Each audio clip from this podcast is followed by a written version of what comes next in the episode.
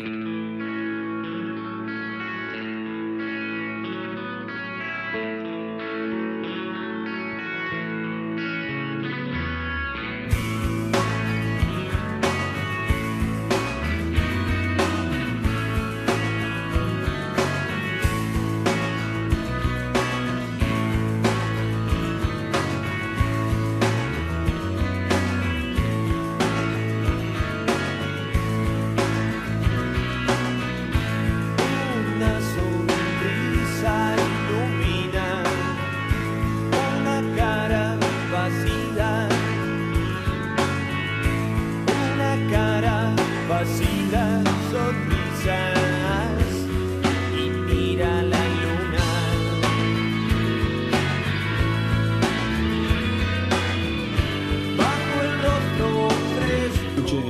Todos bienvenidos a esta nueva emisión, la número 596 de Con otros ojos, siempre por aquí por Ecomedios, en el 1220 del dial en amplitud modulada, haciéndoles compañía junto a Mariana Prado hasta la medianoche.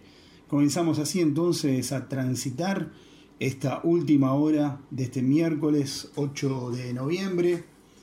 Estamos a 11 días del balotaje y van corriendo los días y se va acercando el momento en el cual se va a definir una de las elecciones más eh, reñidas, una de las elecciones, em, pienso yo también, donde más polos opuestos eh, se disputan el acceso a la presidencia y donde todos los días asistimos a alguna novedad y seguramente cuantos más nos vayamos acercando al domingo 19 de noviembre, seguramente eh, más cosas irán sucediendo en los distintos eh, en las distintas índoles en los distintos segmentos de esta disputa que tiene por un lado al oficialismo,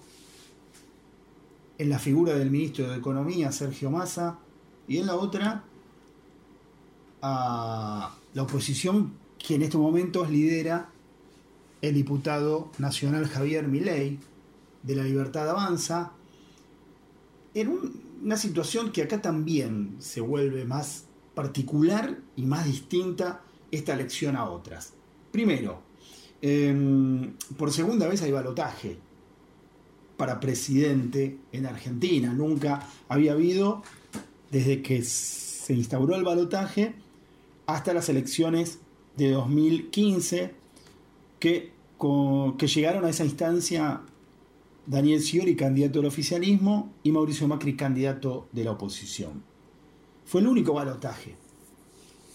Ahora, lo que hace distinto este balotaje y lo que genera eh, muchísima expectativa, es que primero en las PASO aparecieron tres fuerzas muy, muy, muy pegadas, a diferencia de elecciones anteriores. Es la primera vez que asistimos a lo que en algún momento anticipó la vicepresidenta Cristina Fernández de Kirchner y que ella denominó tres tercios.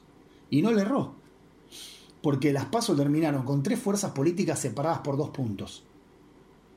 Y eso ocurre por primera vez en Argentina en toda la historia. Tres fuerzas políticas separadas por dos puntos, pero acumulando prácticamente tres tercios. Porque una cosa puede ser una elección como aquella de 2003 que terminó ganando Néstor Kirchner, porque si bien la elección determinó que iba a haber balotaje, entre las dos fuerzas que habían salido primeras, eh, no, había una, no había tres fuerzas que estuvieran tan parejas. Y, y, hubo una sola fuerza, que fue la de Carlos Menem, que terminó bajándose del balotaje, que ganó la primera vuelta, pero no alcanzó al 30%. Y Néstor Kirchner venía en segundo lugar con el 22%. Fíjense un poco la distancia, pero además eh, no se acercaban ni siquiera a un cuarto, no solo a un tercio. Por lo tanto, acá asistimos a tres fuerzas que prácticamente se repartieron la elección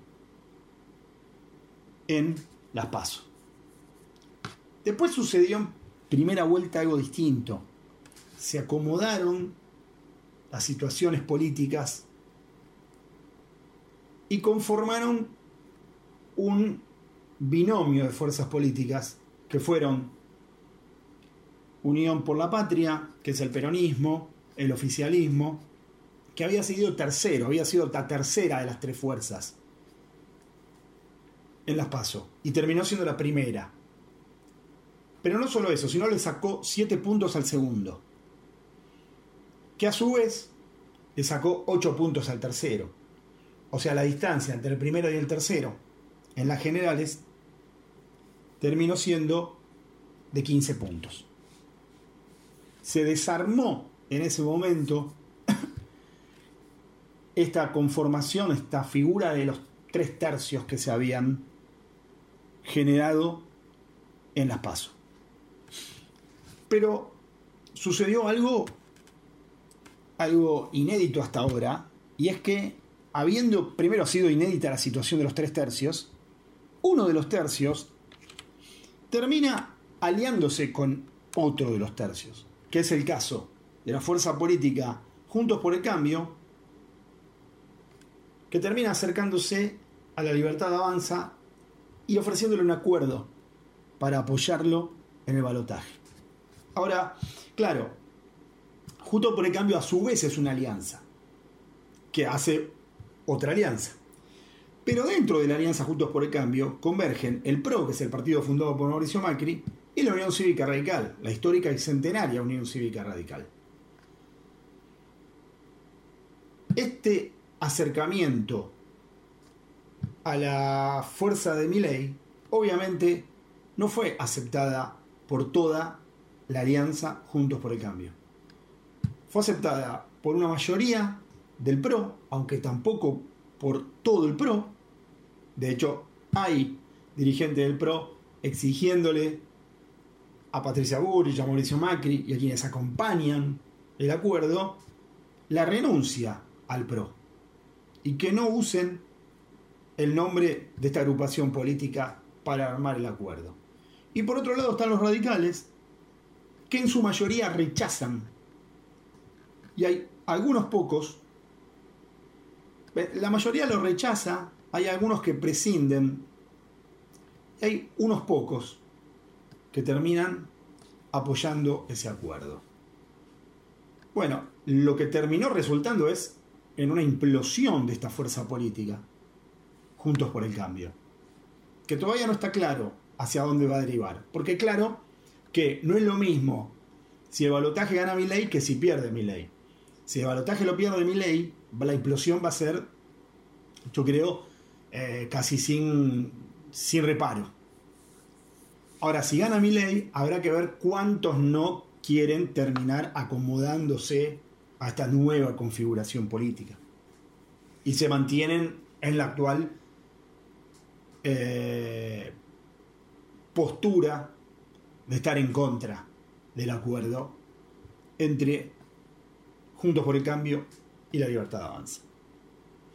En este marco es que se da una elección que además es muy, pero muy reñida por lo que están vaticinando las encuestas. Es cierto que las encuestas se equivocan, siempre, históricamente se equivocan, y desde hace años, especialmente los últimos 10, 15 años, no vienen acertando casi nada.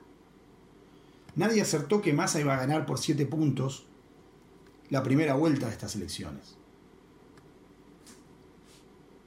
Ahora las encuestas están dando un final reñido cabeza a cabeza donde definirían los indecisos o los que dicen votar en blanco si llegado el momento terminan decidiendo no votar en blanco y elegir por uno de los dos candidatos.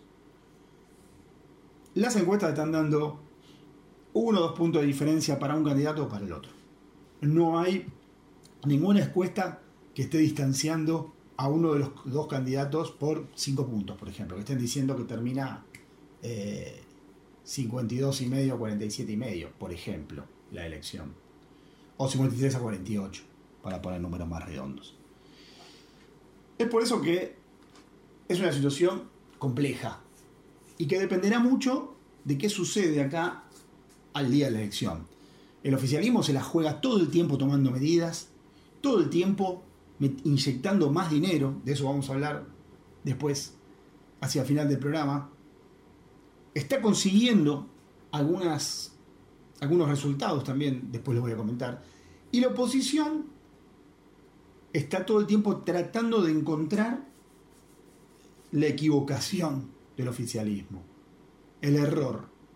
Pero además tratando de contener la tropa propia, porque lo que ocurrió también es que mucha gente de la Libertad Avanza se decepcionó con la alianza con Macri, con Patricia Bullrich, a quienes, o especialmente a Patricia Bullrich y a Juntos por el Cambio, venían rivalizando y venían poniéndolos en un lugar de enemigo.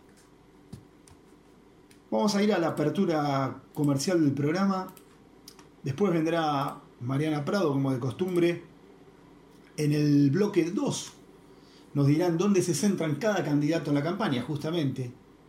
Y abordará las críticas de Schiaretti a Massa. ¿no? Córdoba es un territorio particularísimo. Schiaretti critica a Massa y la tropa que viene abajo de Schiaretti está diciendo hay que votar a Massa. Un importante número de intendentes cordobeses lanzaron su apoyo manifiesto a Massa. Lo hicieron también eh, legisladores de la fuerza de Schiaretti. Se pusieron manifiestamente a favor de votar a Massa. Ya en el tercer bloque, Mariana nos va a contar qué pasa en la Libertad Avanza, cómo Kisilov apunta a ganar 20 puntos en el conurbano para de alguna manera eh, reforzar el triunfo de Massa en este, en este distrito. Mm, y Massa, bueno, ¿cómo transita este territorio camino al debate que se viene? Y nos volveremos a encontrar entonces ya hacia el cierre del programa. IRSA, somos la mayor empresa argentina inversora en bienes raíces. IRSA, líderes en real estate. Paga los sueldos de tu empresa con Credicop. Lo podés hacer por Credicop móvil desde tu celular o por banca internet empresa en tu computadora. Elegí comodidad, elegí seguridad, elegí beneficios. Banco Credicop Cooperativo. La banca solidaria. Cartera comercial. Más información en www.bancocredico.com.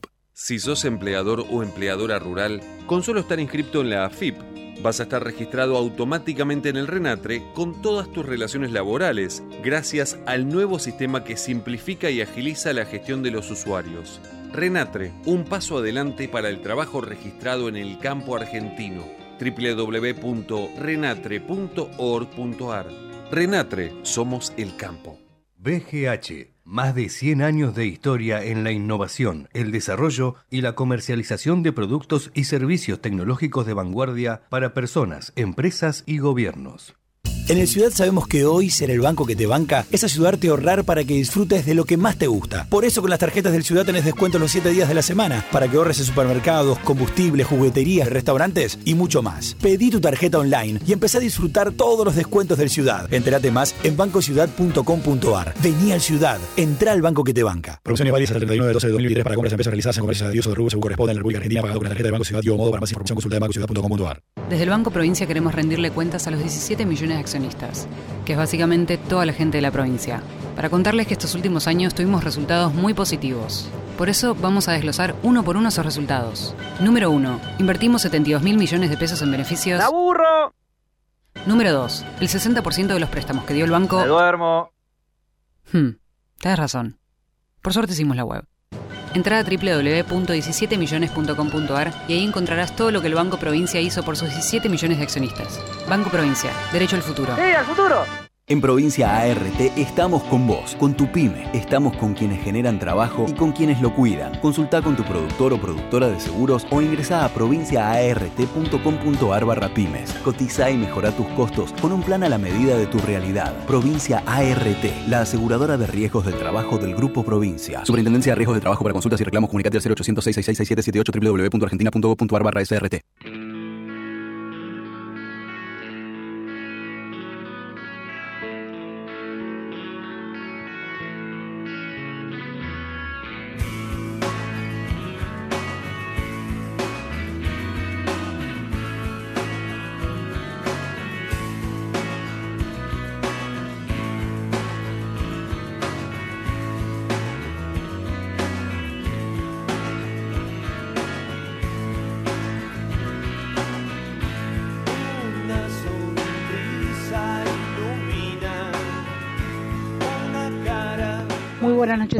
Y todas. Buenas noches, Leandro. Muchas gracias. Estamos ya casi en la recta final de la campaña, a días de comenzar la última semana para que se defina el 19 de noviembre quién va a ser el próximo presidente de los argentinos. En esta mm, etapa de la campaña ha habido algunos reacomodamientos que tienen que ver con cómo cada uno de los eh, dos candidatos y de sus equipos de campaña comienzan a hablarle al electorado que no los votó. Por un lado, vemos que Sergio Massa toma un poco más de distancia de lo que es eh, el discurso kirchnerista puro, de lo que es eh, las coincidencias que tiene con Cristina Kirchner, con Máximo Kirchner, para hablarle al electorado que no lo votó y para ir por eh, temas que generalmente son más esquivos de, eh, del discurso o de la política kirchnerista. En este caso, lo que hizo o lo que vemos que está haciendo Massa es ir a visitar provincias que le fueron esquivas. Estuvo en Mendoza, estuvo en Córdoba, estuvo en Santa Fe, estuvo visitando provincias que en general no acompañaron al oficialismo, donde Javier Milei sacó la mayor diferencia y donde se prevé o se proyecta, según los sondeos, la mayor cantidad, por no decir casi todos los votos de Patricia Bullrich y de Juan Schiaretti, estarían yéndose para Javier Milei y no para Massa. En este sentido es que Massa está reforzando la campaña en esos lugares. Eh, se esperaba o, creían en el oficialismo que iban a poder contar con, si no el apoyo, con la abstención de eh, Juan Schiaretti de definirse respecto de un candidato. Se habló mucho de un acuerdo que había hecho previo a las elecciones generales Florencio Randazzo, el candidato, el, preca, el, ex candidato a vicepresidente de Juan Schiaretti, con Javier Milei, un acuerdo que tenía que ver con eh, algún cargo o algún puesto en un posible gobierno libertario. Del lado de Milei no hablaron del tema, Randazzo negó que haya habido ese cargo. La verdad se va a saber si Javier Milei gana el 19 de noviembre, se va a saber efectivamente si era verdad ese rumores que había circulado sobre un acuerdo previo o no a partir de si toma algún cargo que le ofrezca. Por lo pronto, Schiaretti se ha mantenido prescindente de definirse, pero ha criticado al único que ha criticado con dureza es a Massa. Esto hay que decirlo así y hay que marcarlo porque eh, se esperaba que o se mantuviera presidente totalmente, es decir, no opinara respecto o llamara, como hizo parte del radicalismo, a eh, votar cada uno a conciencia, eh, en realidad lo que hizo fue no decir a quién va a votar él, no decir a quién apoya él, apoya él, pero dejar o dar a entender que no es Massa a quien va a acompañar. Y digo que en el oficialismo esto cae como un balde de agua fría porque en realidad si uno escucha el discurso de Randazzo, si uno escucha el discurso de Schiaretti, si uno ve la, la plataforma o las propuestas que tienen, son mucho más coincidentes con lo que propone Massa que lo, con lo que propone Milei, Bullrich y eh, Macri, que es la otra alianza que hay.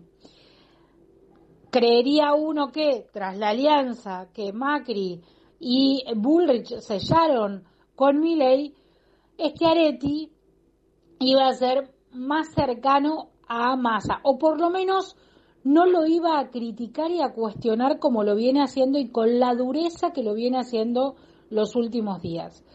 Massa fue a Córdoba, anunció el inicio de em, una de la red SUBE, el lanzamiento de la red SUBE en la provincia de Córdoba, en algunas ciudades, estuvo haciendo algunos acuerdos por eh, las ciudades seguras, pero Schiaretti lo cruzó duramente por estos temas y apuntó directamente a em, la política que propone Massa.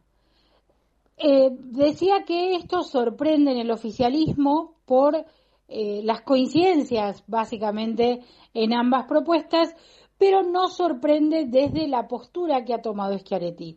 En algún momento se había barajado la posibilidad de un acuerdo entre Massa, Schiaretti y Randazzo eh, para su candidatura, pero todo se frustró bastante y de hecho ya Schiaretti había dado algunos indicios al respecto en el debate presidencial donde se sumó a atacar a Massa, es decir, a tenerlo como el, el foco de las críticas y de los cuestionamientos. Poco se cruzó con Bullrich, menos se cruzó con Milley. Está Schiaretti a un paso de, si no anunciar abiertamente el voto a Milley, de dar a entender cada vez con más potencia que va a ser la propuesta que él va a acompañar. En el otro lado, Javier Milei está más tranquilo.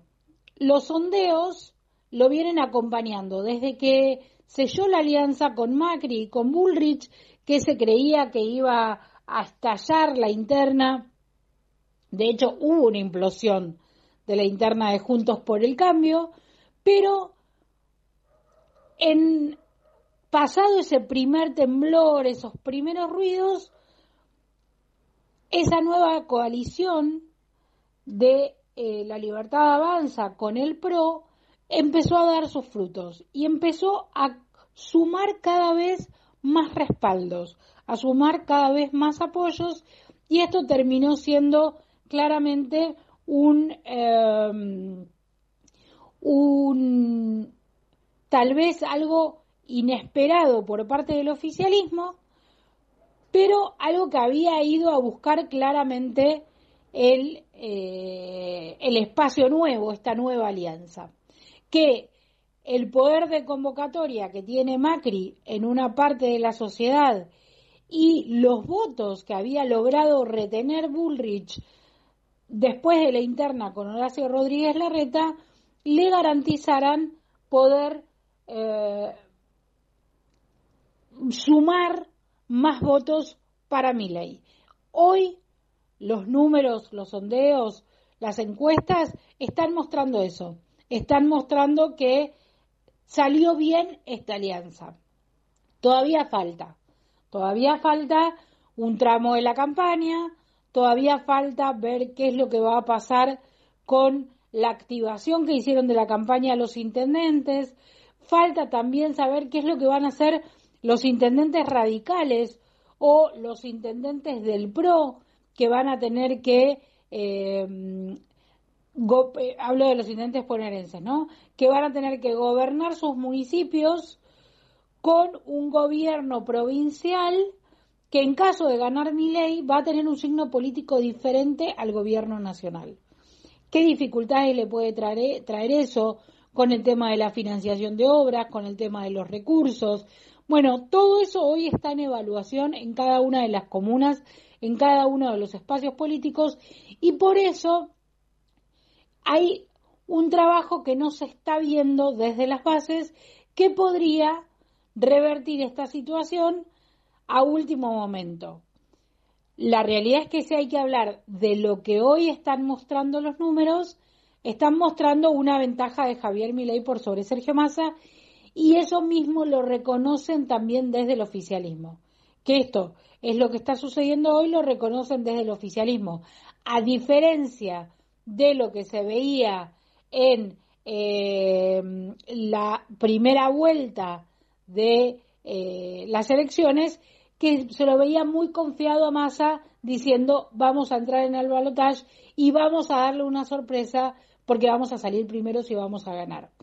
Esto era parecía ilógico en ese momento cuando se decía desde el espacio de Massa, pero después lo terminaron mostrando los resultados.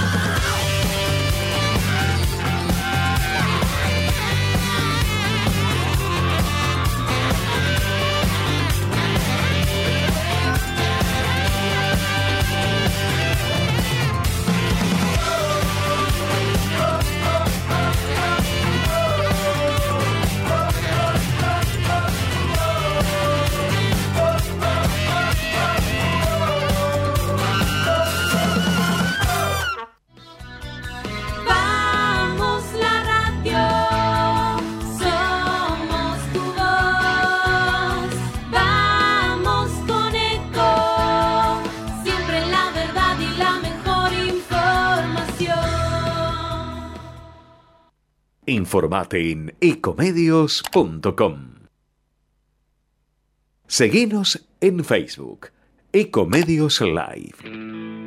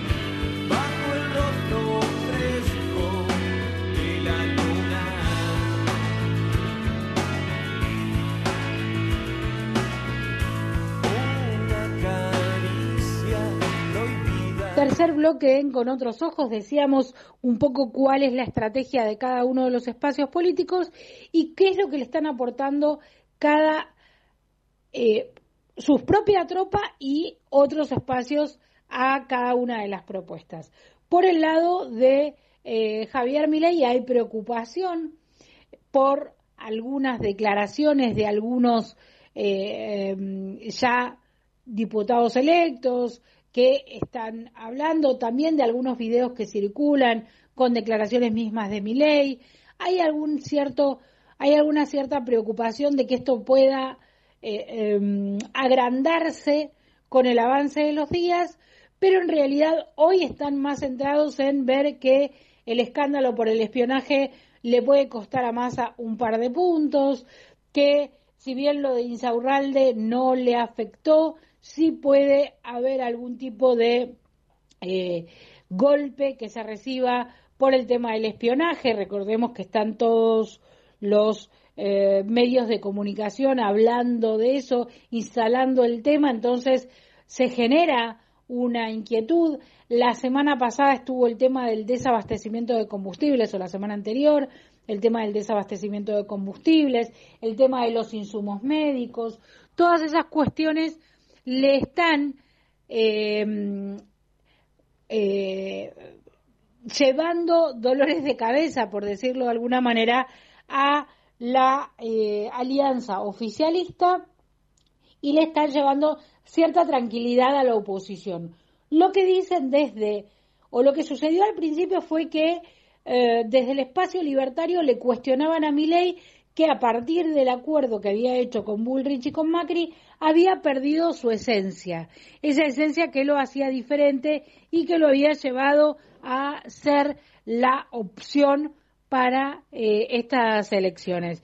Desde el a partir de eso y a partir de ver que empezó a tener algunos problemas con sus propios legisladores electos, con los propios diputados electos, que avisaron que se rompía el bloque o que ya avisaron que se iban, que no iban a participar de un bloque libertario en el cual formara parte Macri Bullrich con el PRO.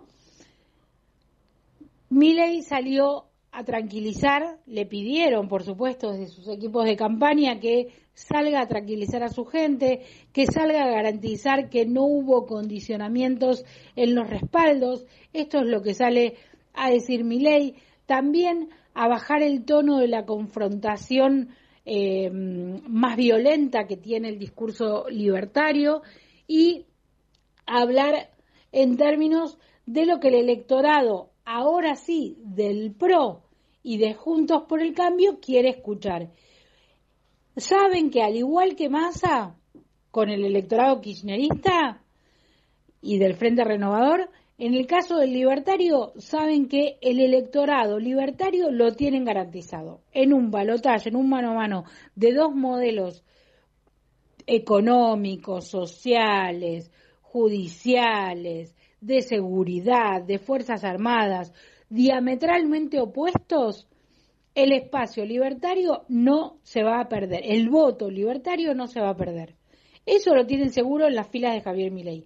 Lo que tienen que ir a buscar ahora son los votos más moderados, el voto del radicalismo, el voto de aquel que cree y quiere una educación pública, el voto de aquel que pretende que también se mantenga la salud pública, ese es el voto que tienen que salir a buscar. Y por eso, mi ley dice, no me pusieron ningún condicionamiento, Bullrich y Macri me apoyan sin decirme qué es lo que tengo que hacer, yo mi plan lo mantengo a rajatabla, y Bullrich y Macri salen a decirle a su gente, nosotros le pusimos condicionamientos y no va a destruir la educación pública, no va a destruir la salud pública, no va a eliminar todas estas cuestiones es en el juego que están haciendo en la nueva alianza opositora de ultraderecha, están haciendo este juego de, bueno, eh, el, bueno y el malo, por decirlo de alguna manera, ¿no? Policía bueno, policía malo, en este juego de intentar mantener un equilibrio para no perder votos propios, y para retener los votos de Bullrich y captar, por supuesto, los votos de Schiaretti, que no le estaría haciendo tan difícil a estas alturas el voto del peronismo cordobés eh, captar al espacio libertario. En el caso de Massa, lo que tiene que hacer es moderar el discurso kirchnerista, como decíamos al principio del programa, y eh, hablarle más al espacio del centro, que básicamente es el espacio al que siempre, históricamente, en su eh, carrera política, al que Massa le habló. Históricamente le habló a ese espacio de eh, centro derecha. Pero ¿quiénes están haciendo la campaña Massa? Bueno, básicamente se cargó al hombro la campaña eh, Gabriel Catopodis, el ministro de Obras Públicas, se lo ve arriba de los trenes, en las fábricas, en las empresas, eh, hablando con la gente en la calle, volanteando. Ese es uno de los dirigentes que se cargó más al hombro la micromilitancia, la que se hace en el mano a mano en la calle, las organizaciones sociales, las agrupaciones políticas más pequeñas que forman parte de Unión por la Patria y fundamentalmente Axel Kisilov. Axel Kisilov trabaja en una estrategia para garantizarle a Massa una diferencia de 20 puntos en el conurbano bonaerense, que eso le daría la ventaja que Massa perdería en otros lugares claves como Córdoba, como Mendoza, como Santa Fe. Ahí es donde estaría apuntando. Además, hay algunas provincias y hay algunos intendentes que no son oficialistas, que están trabajando por lo bajo y en silencio por la candidatura de masa. Por esto que yo les comentaba antes, que van a tener que gobernar distritos con un color diferente en nación y con un proyecto que puede complicar, complicar las arcas provinciales y las arcas eh, eh, de eh, cada municipio, de cada provincia, de cada distrito. Y bueno, en este sentido lo que están haciendo es micromilitando en silencio la candidatura de Massa. Esto significa que Massa puede revertir los datos que hoy no lo están acompañando. No, no garantiza eso. Lo que significa es que hay una posibilidad de que esto suceda. Y además, el domingo va a ser el debate. Por el lado de Massa, confían en que la Cámara Electoral le prohibió a ambos candidatos llevar papeles, llevar machetes, con lo cual tendría mayores dificultades eh, mi ley de mantenerse centrado, de mantenerse en un discurso ordenado, lo están preparando full time todo el tiempo para que así sea, pero creen que ahí tiene una posibilidad y por el lado de Massa, eh, por el lado de Milei, perdón, creen que Massa, que le van a poder apuntar a Massa en los puntos donde más les duele. La inflación, el tema de la corrupción, el juicio a la corte, el, eh, las, este, las escuchas ilegales, o todo esto, el, escándalo de Insaurralde, creen que le van a poder enrostrar todas estas cosas a Massa y que esto no lo va a beneficiar en el mano a mano del debate. Vamos a hablar seguramente el próximo miércoles qué es lo que vimos en ese debate y qué es lo que resultó. Pero, bueno, lo, la realidad es que eso es lo que están trabajando hoy.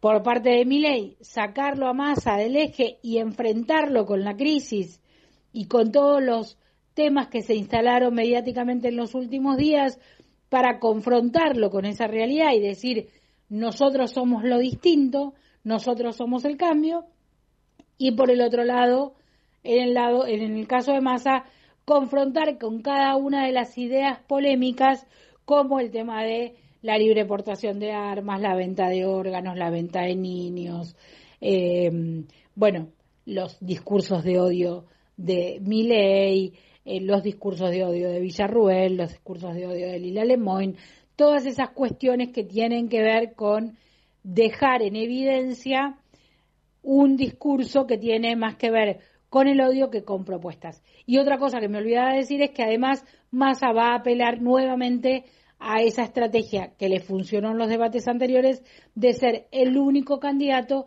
que presenta propuestas concretas y hablar de proyectos y de propuestas concretas. Llegamos así al final de mi participación en Con otros ojos. Yo ahora los dejo con Leandro Selén para el último bloque, para el cierre del programa. Nos reencontramos el miércoles que viene. Que tengan todos y todas muy buenas noches. IRSA, somos la mayor empresa argentina inversora en bienes raíces. IRSA, líderes en real estate. Paga los sueldos de tu empresa con Credicop. Lo podés hacer por Credicop móvil desde tu celular o por banca internet empresa en tu computadora. Elegí comodidad, elegí seguridad, elegí beneficios. Banco Credicop Cooperativo. La banca solidaria. Cartera comercial. Más información en www.bancocredico.com. Si sos empleador o empleadora rural, con solo estar inscrito en la AFIP, vas a estar registrado automáticamente en el RENATRE con todas tus relaciones laborales, gracias al nuevo sistema que simplifica y agiliza la gestión de los usuarios. RENATRE, un paso adelante para el trabajo registrado en el campo argentino www.renatre.org.ar. Renatre, somos el campo. BGH, más de 100 años de historia en la innovación, el desarrollo y la comercialización de productos y servicios tecnológicos de vanguardia para personas, empresas y gobiernos. Conoce todos los beneficios que el Ciudad tiene para adolescentes, pensados para que tus hijos puedan abrir una caja de ahorro gratis 100% online y llena de beneficios, porque el comienzo de su independencia financiera también significa más libertad para vos. Entra al Ciudad. Vení al banco que te banca. Comisión de apertura, mantenimiento de cuenta y emisión de tarjeta de débito 100% bonificada. El producto ofrecido corresponde a cartera de consumo. Para más información ingresa en bancociudad.com.ar. Desde el Banco Provincia queremos rendirle cuentas a los 17 millones de accionistas, que es básicamente toda la gente de la provincia, para contarles que estos últimos años tuvimos resultados muy positivos. Por eso vamos a desglosar uno por uno esos resultados. Número 1. Invertimos 72 mil millones de pesos en beneficios. ¡La burro! Número 2. El 60% de los préstamos que dio el banco. ¡Me duermo! Hmm, tenés razón. Por suerte hicimos la web. Entra a www.17millones.com.ar y ahí encontrarás todo lo que el Banco Provincia hizo por sus 17 millones de accionistas. Banco Provincia, derecho al futuro. ¡Sí, al futuro! En Provincia ART estamos con vos, con tu pyme. Estamos con quienes generan trabajo y con quienes lo cuidan. Consulta con tu productor o productora de seguros o ingresa a provinciaart.com.ar barra pymes. Cotiza y mejora tus costos con un plan a la medida de tu realidad. Provincia ART, la aseguradora de riesgos del trabajo del Grupo Provincia. Superintendencia de Riesgos del Trabajo para consultas y reclamos comunicate al 0800 666 6778 www.argentina.gov.ar barra SRT.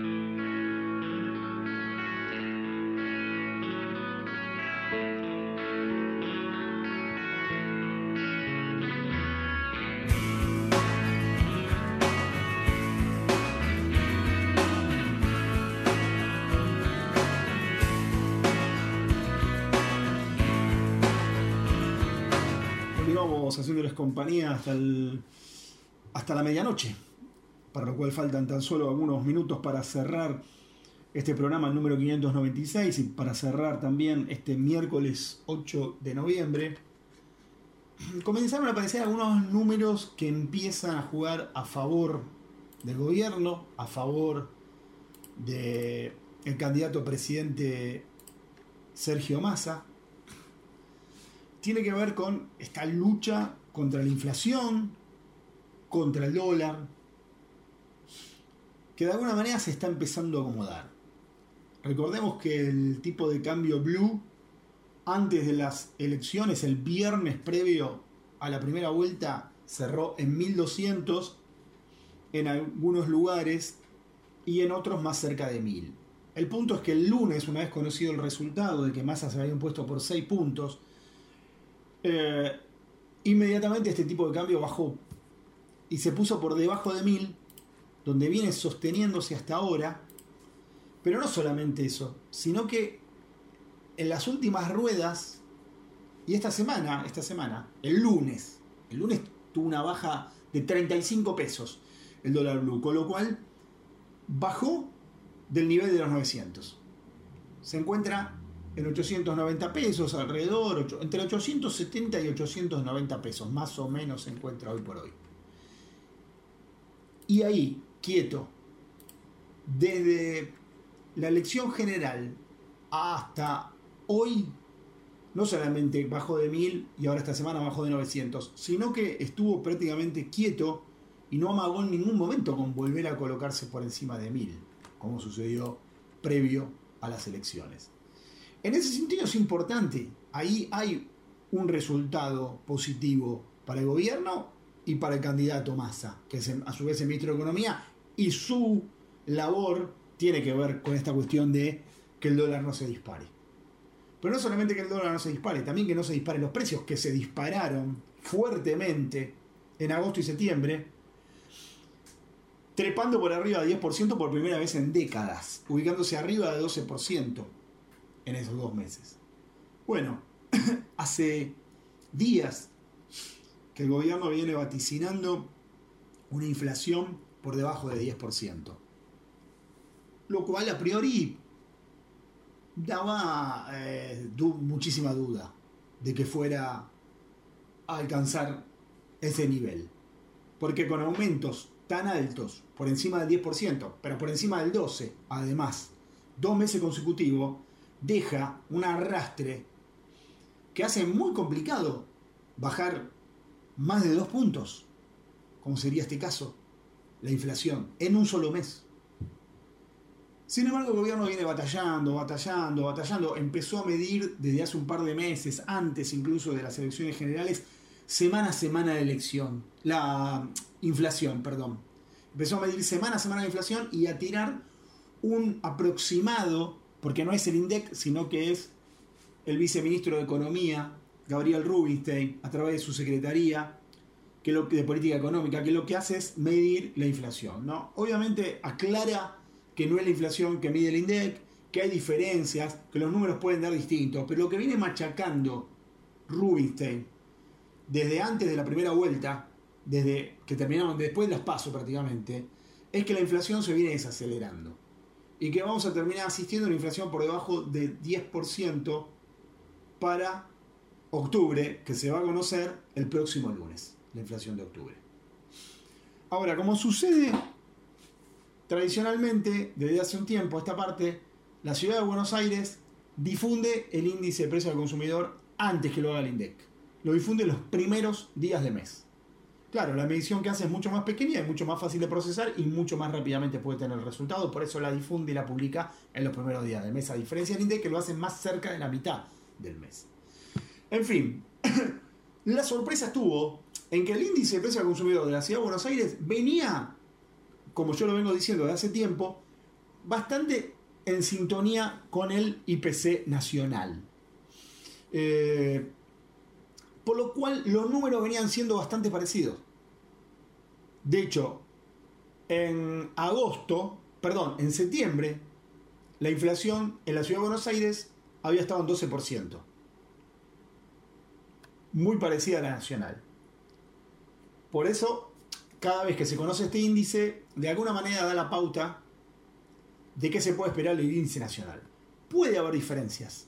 Muchas veces hay diferencias. Pero esas diferencias rara vez llegan a tomar la distancia, por ejemplo, de un punto porcentual. Rara vez llegan a, tomar esa distancia. Por lo general son distancias más cortas que puede haber de diferencia entre uno y otro. Décimas. Puede llegar a ser medio punto, puede llegar a ser un 0,6, un 0,4. Y en esta ocasión se conoció que en octubre la inflación en la ciudad de Buenos Aires se ubicó en 9,4% respecto al mes anterior. Fíjense ustedes, bajó más de dos puntos, más de dos puntos y medio bajó la inflación en la ciudad de Buenos Aires. Por lo tanto, esta información que aparece antes le está dando le está dando de alguna forma mucha expectativa al gobierno que ya tiene el número, ya lo tiene. Que lo vayan a difundir el lunes no significa que no lo tienen. Lo vienen teniendo desde hace rato. por lo menos lo que van teniendo es un número de aproximación. Y a esta altura, hoy, casi jueves, les diría que deben tener ya el número exacto. Es probable entonces que el lunes, cuando se conozca la inflación del INDEC, estemos hablando de un 9 y pico por ciento, de un número por debajo de 10%, porque es difícil que se distancie mucho de lo que sucedió en la ciudad de Buenos Aires, que además la ciudad de Buenos Aires se presenta como un caso testigo de que sí, se pudieron bajar más de dos puntos en un mes, como pretende el gobierno, o como viene diciendo desde hace semanas el gobierno, que está sucediendo, de hecho, con los precios. Están diciendo, estamos viendo que los precios están desacelerando y la inflación puede llegar a ser inferior a 10%. Con lo cual está diciendo, vamos a bajar más de dos puntos de inflación en tan solo un mes. Bueno, la información que recabó la ciudad de Buenos Aires en el mes de octubre que, eh, que publicó ahora da cuenta de eso. Una inflación que cayó en más de dos puntos y medio, de 12% a 9,4%. Realmente impresionante. ¿Mantendrá esta desaceleración? Bueno, veremos cómo sigue esto. Veremos también qué pasa eh, después del 19 de noviembre, ¿no? ¿Cuál es el escenario? ¿Cómo se ubica eh, la situación política de Argentina en ese momento? Para entender qué puede esperar, qué puede esperarse de la inflación de este mes. Em, interesante cuando uno se mete en el desagregado de la inflación es ver qué pasó con la categoría, digamos, más sensible al poder adquisitivo de la población, que son los alimentos, alimentos y bebidas sin alcohol, así se denomina la categoría, eh, que además es el de mayor ponderación en la estructura del índice. ¿Dónde se ubicó? En, en septiembre, en el IPC que mide la ciudad, se había ubicado muy por encima del nivel promedio que había sido 12%, había estado en 14,1%. Y ahora se ubicó por debajo de la inflación promedio que fue de 9,4 y dio 9%. Acá hay una baja de 5 puntos. Realmente es una baja impresionante la que mostraron alimentos y bebidas no alcohólicas en la ciudad de Buenos Aires durante octubre.